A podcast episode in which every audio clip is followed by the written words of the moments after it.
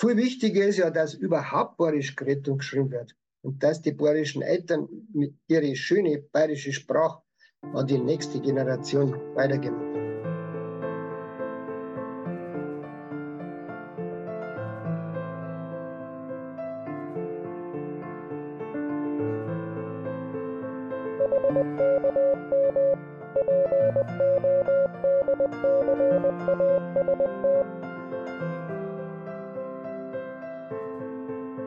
Heinrich Kultur Medien, der Podcast.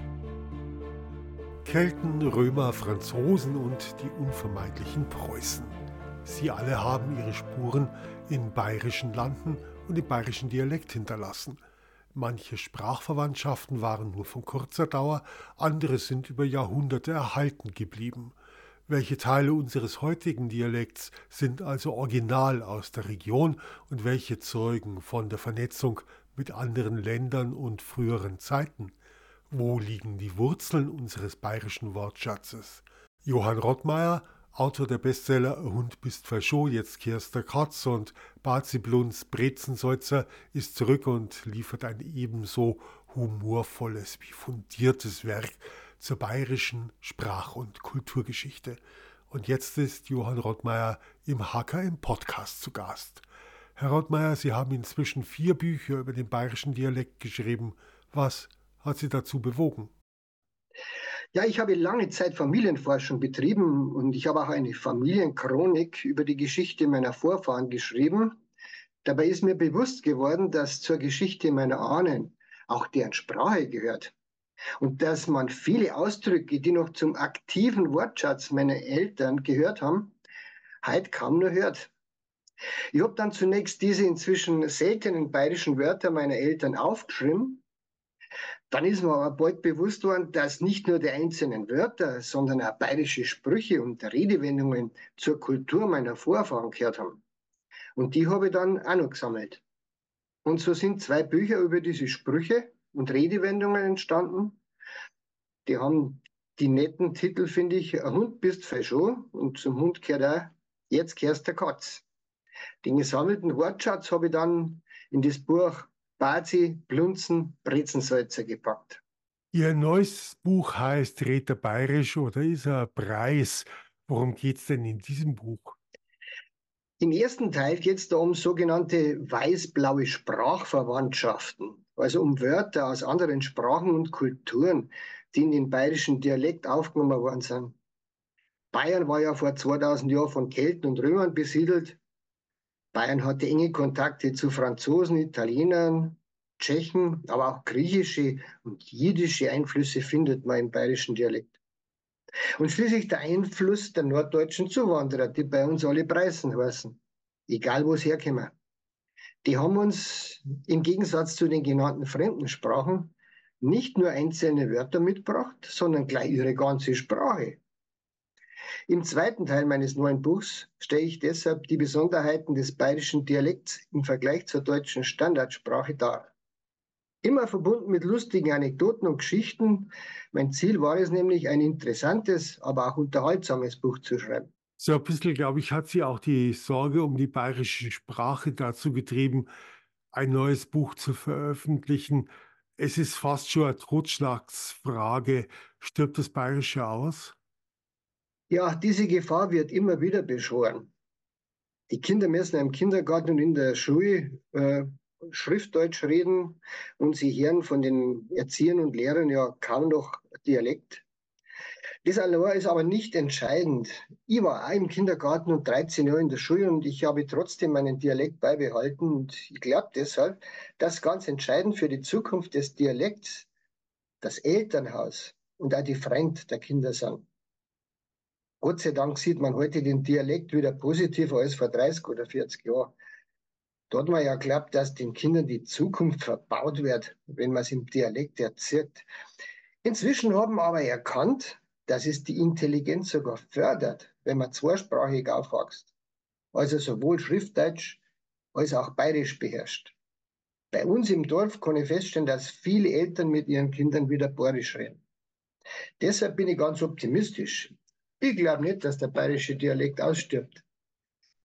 Die Befürchtung, dass der Dialekt verschwindet, die ist übrigens nicht neu. Bereits vor 160 Jahren, Jahr 1862, hat der Schriftsteller Ludwig Stoib in seinem Buch Wanderungen im Bayerischen Gebirg die Entwicklung des bayerischen Dialekts be beklagt, der, so hat er es formuliert, täglich mehr verdorrt und einschrumpft. Aber unser bayerischer Dialekt lebt heute immer noch. Allerdings ist es wie damals, nach wie vor verflacht der Dialekt, immer mehr. Er passt sich einfach schrittweise der Standardsprache an. Die Medien tun da ein Übriges dafür. Vor allem in den Städten kann man das feststellen. Nicht so stark auf dem Land, aber auch dort. Gibt es eigentlich überhaupt das Bayerische? Das Bayerische, ja, das ist eine schwierige Frage. Bayerisch reden also die Ober- und die Niederbayern, die Oberpfälzer, ein großer Teil der Österreicher und die Tiroler bis runter nach Südtirol.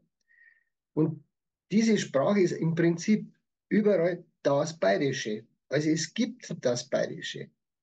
Unter diesem Dach versammeln sich aber unzählige bayerische Dialekte.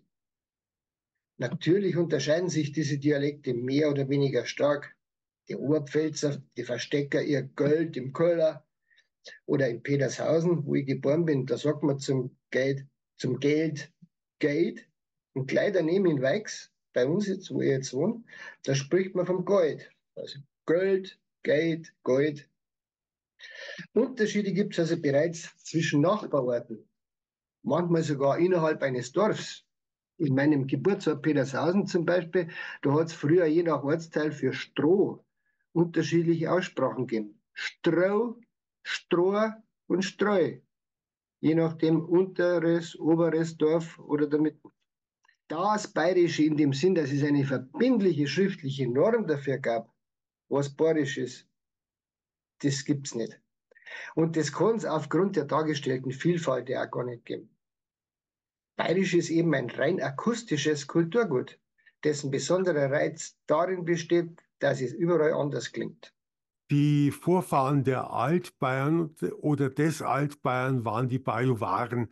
Und die sind aus einem Konglomerat von Kelten, Römern, Germanen entstanden. Römische Aufzeichnungen haben wir viele. Auf die Lehnwörter, da werden wir noch kommen. Aber die Kelten, die haben keine schriftlichen Sachen hinterlassen, oder? Ja, das stimmt, da haben Sie recht.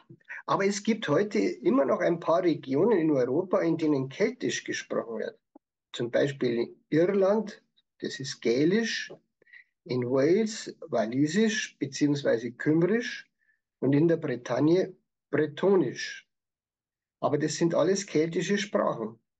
Und die Sprachwissenschaft hat versucht, auf der Grundlage dieser Sprachen Rückschlüsse auf das frühere Keltisch zu ziehen, mit dem Ergebnis, dass manche bayerische Orts-, Berg- und Flussnamen vor allem wahrscheinlich noch aus der Zeit der Kelten kommen. Was durchaus auch plausibel ist, weil natürlich die Geografie sich in den letzten 2.000, 3.000 Jahren nicht geändert hat. Darüber hinaus ist Keltisch im Bayerischen kaum noch nachzuweisen. Obwohl im 6. Jahrhundert, als sich der Stamm der Bajuwaren bildete, sicher auch einige Kelten noch mit dabei waren. Es gibt ja auch viele Lehnwörter aus dem Lateinischen. Äh, ich habe selber Latein ab der fünften Klasse gehabt. Agrat, Anten, die Fotzen, Glaum oder auch die Semmel. Ja, in meinem Buch habe ich die Herkunft vieler dieser aus dem Lateinischen stammenden Lehnwörter erklärt und das Kapitel mit den lateinischen Lehnwörtern ist auch das größte, das man in meinem Buch findet. Von, von den Römern haben wir letztlich ganz, ganz viele Wörter übernommen. Damit es nicht zu trocken wird, habe ich diese Erklärungen nach Möglichkeit mit unterhaltsamen, oft lustigen Beiträgen angereichert. Sie haben äh, ein paar Beispiele genannt. Das Wort akkurat zum Beispiel, das kommt von accuratus, genau, sorgfältig heißt es. Die gleiche Bedeutung hat, äh, die hat dieses Wort wie im Bayerischen. Eine Person, die besonders akkurat ist, ist übrigens bei uns ein Tippfallscheißer. Der Tippfallscheißer, ja, die, die Fotzen, die Fotzen haben Sie auch noch erwähnt. Das ist ein interessantes Wort, die hat nämlich im Bayerischen eine ganz andere Bedeutung als im Hochdeutschen. wo das Wort die weibliche Scham bezeichnet.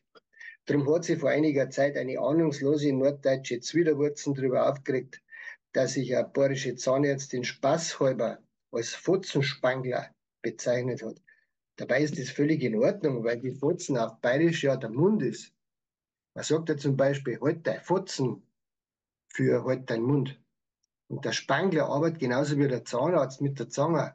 Also ist der Fotzenspangler ganz schlicht die bayerische Übersetzung für einen Zahnarzt. Ein Fotzen, muss ich nur mit bei dem Thema, bei dem Wort bleiben. Ein Fotzen hat auf bayerisch auch noch eine zweite Bedeutung. Das ist nämlich eine Ohrfeige, die auf bayerisch auch Schein oder Watschen heißt. Da dazu steht in meinem Buch der schöne Spruch, den man bei kleineren Vergehen früher oft gehört hat. Für einen Haftbefehl wird es nicht gelangen, aber für ein paar Fotzen allerweil. ich glaube, die Semmel haben sie auch noch angesprochen. Genau. Die bayerische Semmel, die geht auf das lateinische Simila zurück. So nannten die Römer das Weizenmehl. Die haben nämlich anstelle des früher, also vorher, bei den Kelten üblichen gröberen Rockens in dieser Gegend auch Weizen anbaut. Und das lateinische Wort für Weizenmehl ist Simila. Und von Simila ist der Weg zur Semmel nicht mehr weit. Also zur jetzt vielleicht noch eine Anekdote anschließen. Das ist eine, nette Geschichte. In meiner Gymnasialzeit, da sind ein paar einige meiner Schulkameraden in der Wirtshaus gegangen und da haben sie sich gemeinsam eine Maß Bier bestellt und, und dann haben sie sie über die Semikerwal hergemacht. Dann haben sie alle Semi, die in dem Kerwal waren, aufgegessen und anschließend haben sie das Semikerwal vom Nachbar, die ist auch noch geholt und auch alle Semen aufgegessen. Und dann haben sie schließlich die eine Maß Bier und die ganzen Semen gezahlt. Und wie es rausgegangen sind aus dem Wirtshaus, hat ja die Bedienung nachgerufen, Viert euch, Buben, und wenn ihr wieder einmal einen Durst habt, dann geht's zum Bäcker. Jetzt hat ja auch das Jiddische im äh, Bayerischen seine, äh, ja, sein, seine Spuren hinterlassen die Borzen, der Haberer, das Massel nicht zu verwechseln mit der Maß. Das muss man, glaube ich, an der Stelle immer extra sagen. Oder das Schlamassel oder die Schicks. Ja, also beim, vom Jiddischen haben wir einige äh, Wörter in unseren Dialekt aufgenommen, von denen ich immer geglaubt habe, das wären urbayerische Wörter. Die hören sie nämlich ganz beide schon, aber wie Sie sagen, die Borzen zum Beispiel, ein kleines, manchmal verrufenes Lokal, das kommt aus dem Jiddischen, von dem äh, jiddischen Wort Bayit. Zudem ist übrigens auch das Beisel der Österreicher verwandt. Das bezeichnet in etwa das Gleiche.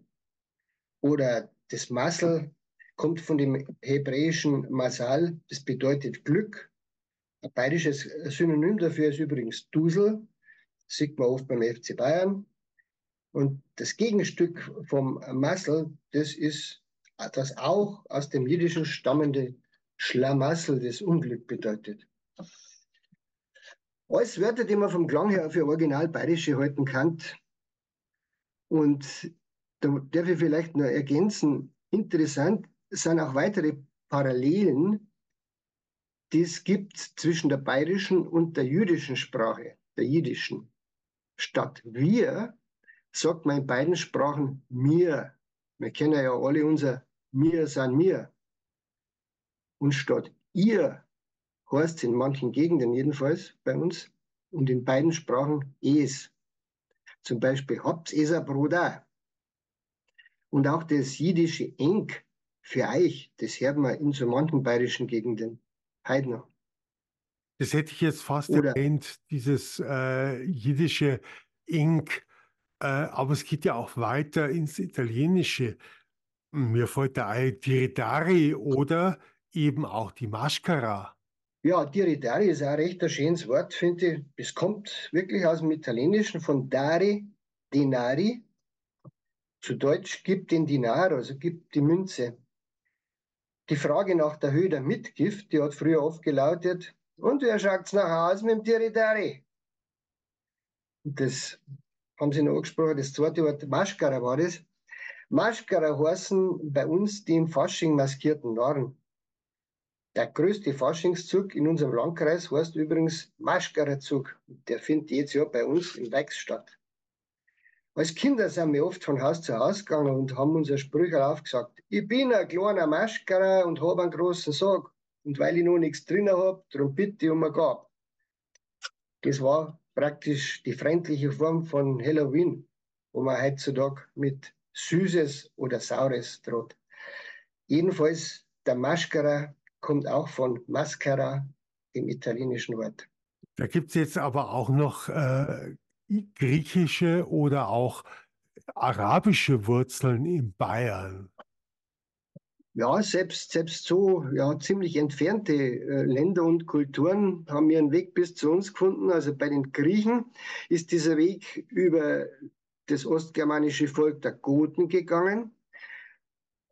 Da gibt es allerdings nicht so viel, bei weitem nicht so viele Wörter wie aus dem Lateinischen oder wir werden sicher auch noch aufs Französische kommen, da gibt es auch mehrere. Aber von den Griechen und über die Araber, da gibt es natürlich nicht viel, aber es gibt sie auch. Zum Beispiel die Vorsilbe Pampal für etwas Kleines von Bombilis. Das ist ein griechisches Wort. Oder auch die alten bayerischen Bezeichnungen für die Wochentage, Dienstag und Donnerstag, die haben auch einen griechischen Ursprung. Für den Dienstag haben wir ja früher Irta gesagt. Der Tag, das kommt vom Tag des Kriegsgotts Arius. Oder Finster hat man gesagt für den Donnerstag. Das kommt von dem griechischen Wort Penta für fünf, weil der Donnerstag der fünfte Tag in der Woche ist. Und noch ein Beispiel, wo man nicht glauben sollte, dass das kein bayerisches Wort ist oder fast nicht glauben kann, aber das kommt wirklich aus Arabien. Das ist die Joppen. Und die Joppen, äh, dieses Wort war ursprünglich arabisch und ist über die Franzosen dann zu uns gekommen. Also die haben jeweils diese Wörter einen weiten Weg gehabt und sind praktisch über andere Kulturen dann in Bayern gelandet. Sie haben es gerade gesagt, der Bayer hat ja eine besondere Beziehung zum Franzos und zum Preis.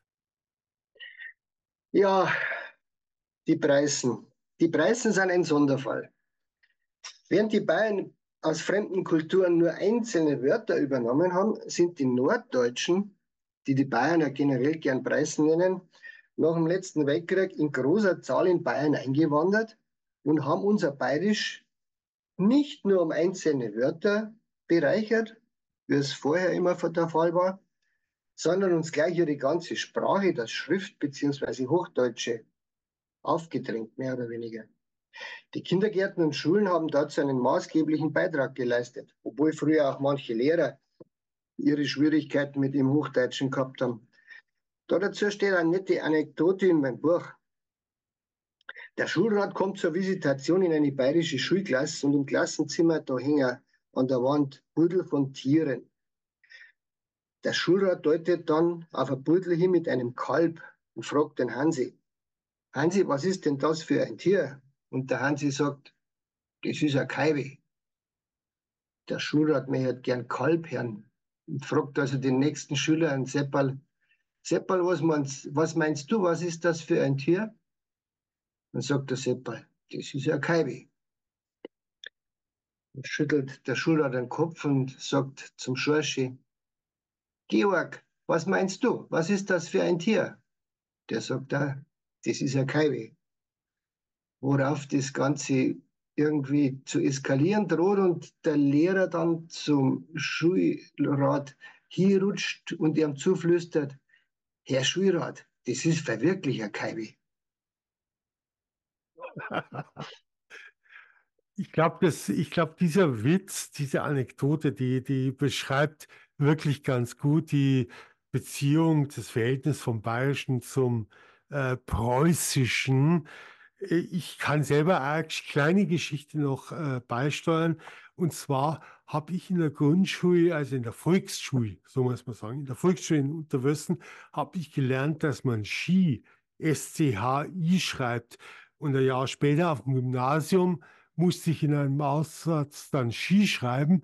Und dann ist mir dieses S-C-H-I für Ski als Fehler angestrichen worden. Äh, auch da sollte man vielleicht äh, darauf achten, dass das eine oder das andere vielleicht äh, ange, äh, ja tatsächlich angeglichen wird. Ja, da bin ich ganz Ihrer Meinung. Also das war sicher keine großzügige äh, Lösung des Lehrers. Ja, na, also wie gesagt, wir haben das, wir haben das wirklich gelernt als Ski. Der hat uns zwar gesagt, dass es normalerweise SKI geschrieben wird. Unser Oberlehrer, der, äh, der Herr Ludwig, der hat uns das gesagt, aber äh, wie gesagt, wir mussten immer Ski schreiben mit SCHI. Zurück zu Ihrem Buch, was ich da noch sehr praktisch finde. Sie haben ja im Buch praktisch einen Spickzettel zur Aussprache verschiedener Vokale, verschiedener Betonungen, der Bindelaute und der Assimilierungen. Das finde ich also, wie gesagt, sehr, sehr interessant. Ja, ich finde es auch für unbedingt notwendig, dass man in, an einer Stelle im Buch diese Erklärungen äh, auflistet, weil sie einfach deutlich machen, welche Besonderheiten man im Bayerischen findet. Wobei ich sagen muss, am wichtigsten von diesen Dingen, die in diesem Spickzettel drin sind, äh, ist für mich der Buchstabe A. Das A, äh, das hat nämlich im Bayerischen drei Ausprägungen. Es gibt da das normale A, wie in Banzen oder Wampen. Und es gibt das helle A, wie in Bam oder Blal, also für Baum oder Blatt. Und es gibt auch das dunkle O. Das liegt schon sehr nah am O. Beispiel dafür ist Born für Baden oder Fahren für Fahren. Und diese drei A, die muss man deswegen beim Schreiben entsprechend kennzeichnen, damit der Leser weiß, wie man es ausspricht. Darum habe ich in meine Bücher das helle A mit einem Akzent versehen und das dunkle A. Auf das habe ich ein kleines Ringel drauf gemacht, also ein O, weil das halt nahe am O ist. So weiß man dann zum Beispiel, ob, die, ob zum Beispiel das Wort war als war, also zum Beispiel ich war dabei ausgesprochen wird, oder als war, also der Konjunktiv, ich war jetzt da, oder als war, bayerisch für war mit H, also zutreffend. Und man weiß dann auch, dass die bayerische Käsespezialität nicht Oberster, sondern Oberster heißt. Das ist mir auch ein Anliegen, das mal wieder mal bekannt zu machen. Nun, manche bayerischen Autoren, die machen es genauso wie ich, aber manche verwenden andere Zeichen, wieder andere ignorieren das Problem und denken sich, der Bayer spannt schon was Richtiges und die Preisen brauchen es ja nicht wissen. Über die drei verschiedenen A hinaus gibt es eine Vielzahl anderer speziell bayerischer Laute, die man in wissenschaftlichen Wörterbüchern findet. Aber wenn man das alles mit speziellen Zeichen abbilden will, dann wird man nicht mehr froh. Und solche Texte, die sind dann letztlich nicht mehr lesbar. Aber die drei verschiedenen A, die sind lebensnotwendig. Aber wenn man es genau nimmt, das ist ja wurscht, ob es dafür einheitliche Ze Zeichen gibt oder unterschiedliche. Viel wichtiger ist ja, dass überhaupt Bayerisch geredet und geschrieben wird. Und dass die bayerischen Eltern ihre schöne bayerische Sprache an die nächste Generation weitergeben. Herzlichen Dank Ihnen, Herr Rottmeier, für dieses Interview, für dieses sehr ausführliche Gespräch. Und an euch, meine Hörerinnen und Hörer, habe ich die Bitte, empfehlt diesen Podcast doch weiter. Oder wer es noch nicht macht, man kann mich auch unterstützen. Oben gibt es den Link Unterstützen, da finden sich die Möglichkeiten. Herzlichen Dank, bis zum nächsten Mal.